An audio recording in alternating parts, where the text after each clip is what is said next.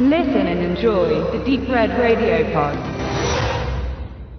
Wir kommen zu einem brandaktuellen Cape Light-Titel, Die Wikinger, ein Historien, Action, Epos, Drama, was jetzt auf Mediabook neu rausgekommen ist. Für Sammler sicherlich erste Sahne. Benedikt und ich möchten euch ein bisschen was über diesen farbfrohen, stargespickten Klassiker erzählen. Ist ja so, dass in den 50er Jahren der Ritterfilm ganz groß im Kommen war, nachdem der Piratenfilm so ein bisschen abgegangen war, kam eben der nächste Kostümfilm Möglichkeiten eben mit dem Ritterfilm und der war Ende der 50er Jahre dann auch wieder ein bisschen abgegessen. Da war Ivanhoe, der Prinz Eisenherz, die Schwarze Rose, der Ritter von Falworth zum Beispiel. Und um dem jetzt wieder neue Impulse zu geben, hat man dann, denke ich, auf dieses Wikinger-Ding. Das, das war nämlich, er ist schon wie ein Ritterfilm, aber natürlich mit anderen optischen Reizen, obwohl es natürlich auch Schwertkämpfe gibt und äh, viele Kostüme. Interessant ist natürlich der Ritter von Falworth, der damals auch der erste CinemaScope-Film von Universal war. Da spielte nämlich Tony Curtis auch mit.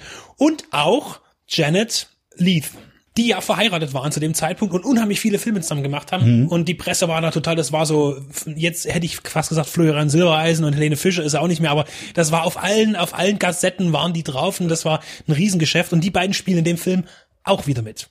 Ja, in den Wikingern. Und, oho, sie verlieben sich in dem Film. Ja.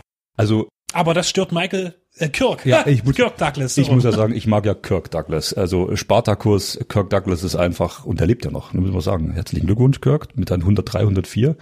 Hast dich gut gehalten.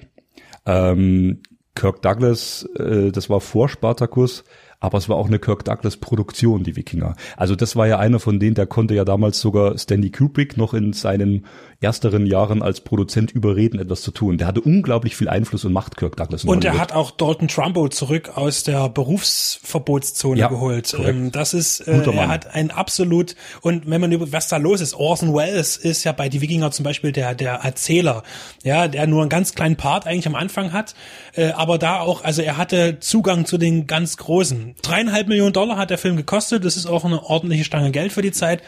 War dann aber im Kino in den USA dann nicht der, der Riesenhit, aber sieben Millionen hat er eingespielt. Also auf jeden Fall seine Budget rein und weltweit mit 13 Millionen na ja, schon gut erfolgreich, aber nicht so der Überhit. Gedreht übrigens viel in Deutschland, äh, äh in den Bavaria Studios.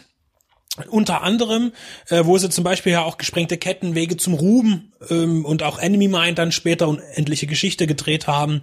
Und natürlich am am Walchensee gedreht, äh, im, im, im bayerischen schönen äh, Gelände.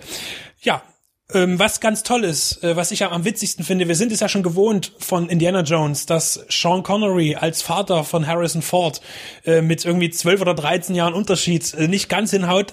Hier wird es auf die Spitze getrieben. Ernest Borgnine spielt Kirk Douglas sein Vater und ist aber anderthalb Jahre jünger. das ist nochmal eine ganz andere Leistung. Haben sie aber schön mit Bart und Maske hinbekommen. Also ähm, Ernest Borgnine spielt ja äh, Ragnar Ragnar wäre jetzt die neue Wikinger-Serie, Vikings mag und kennt. Ich habe viel gesehen, ist auch Ragnar. Und ja, Kirk Douglas, wie du sagst, ist sein Sohn. Ähm, Karl rasiert, blondiert mit Löwenmähne und äh, auch ein bisschen hitzköpfig. Also er äh, spielt diesen, diesen, ja nicht Jugendlichen, aber doch den Leichtsinn und den Ehrgeiz eines jungen Mannes sehr gut, während Ernest Borgnine eigentlich bloß auf dem Holzton sitzt, säuft und sich amüsiert. Äh, und Ernest, Ernest Borgnine kann das halt. Äh, dieses, dieses laute Lachen, dieses breite Grinsen. Also, also als Wikingerkönig ist der aus der optimal besetzt. Das stimmt, der, der auch ja. diese, der, diese Zähne, man sieht das ja immer, ja. das ist dieses Typische für ihn. Ähm, Michael Douglas, ich sage immer Michael, ist verrückt, oder? Das sehen sie aber wirklich sehr ähnlich. Kirk Douglas ähm, war ja zu, zum Zeitpunkt des Films um die 40, äh, spielt aber auch in 20-Jährigen um und bei oder in der Mitte der 20er. Das äh, sind alles Sachen, die fallen auf, tatsächlich, aber stören nicht.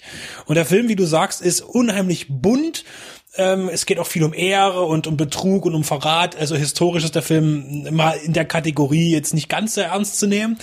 Äh, mit den Wikingern gegen die Engländer und so weiter.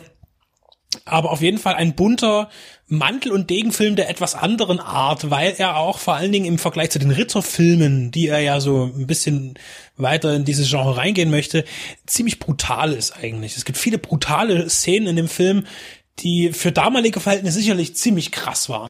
Ja, da wollte ich jetzt gerade mal fragen. Also ich kann mich eigentlich bloß an zwei erinnern und die eine davon ist, das ist jetzt nicht so der harte Spoiler, ganz am Anfang, wie der Falke dem Kirk Douglas äh, das Auge auskratzt und er dann recht ikonisch mit fetter Narbe und dann mit so einer Augenklappe, auch, auch wieder Piratenfilm ähnlich, äh, durch den Film schreitet. Ähm, der Film lebt von seinen Bildern. Und wie du gesagt hast, wo er gedreht wurde, ich hätte jetzt fast getippt, ich habe mich nie so gut informiert wie du, der wird tatsächlich am skandinavischen Fjord gedreht. Ähm, die haben schön die Dörfchen nachgebaut, echt die Schiffe nachgebaut. Ich habe gezählt, drei verschiedene äh, Drachenformköpfe sind da vorne drauf. Dann wird hier durch, durch Nebel gefahren. Ähm, ist ein sehr stimmungsvoller Film. Und vergessen wir mal Janet Lee nicht, die hat ja da noch lange Haare gehabt. Das war ein, zwei Jahre vor Psycho, was wir vorhin schon in der Medienschau hatten. Ähm, die sieht ja aus wie so eine, wie so eine Barbie-Puppe mit langen Haaren. Und äh, ja, Tony Curtis, wie gesagt, der sich dann in sie verliebt, der eigentlich geächtet ist, äh, der ach, heimliche doch, Thronfolger Englands. Stimmt, ist. in England sind die brutalen Szenen, wo die, wo die in den äh, Kerker geworfen die wurden. Die Hand auch abhacken. Also mhm. Es ist alles sehr, sehr rüde und brutal, wie die Zeit eben auch ist. Also ein sehr stimmungsvoller Film. Was ich noch und sagen ich will. noch zu der Hauptdarstellerin, mhm. noch, die hat mhm. diesen tollen Satz, wenn sie mit Tony Curtis, also mit diesen, ja. mit den beiden Figuren, wo sie da sind und sich antasten, ein bisschen romantisch wird und, und er sagt, komm, ich, ich liebe dich und lass uns doch irgendwie und sie diesen tollen Satz sagt, das ist so genial. Aber deine Seele ist heidnisch.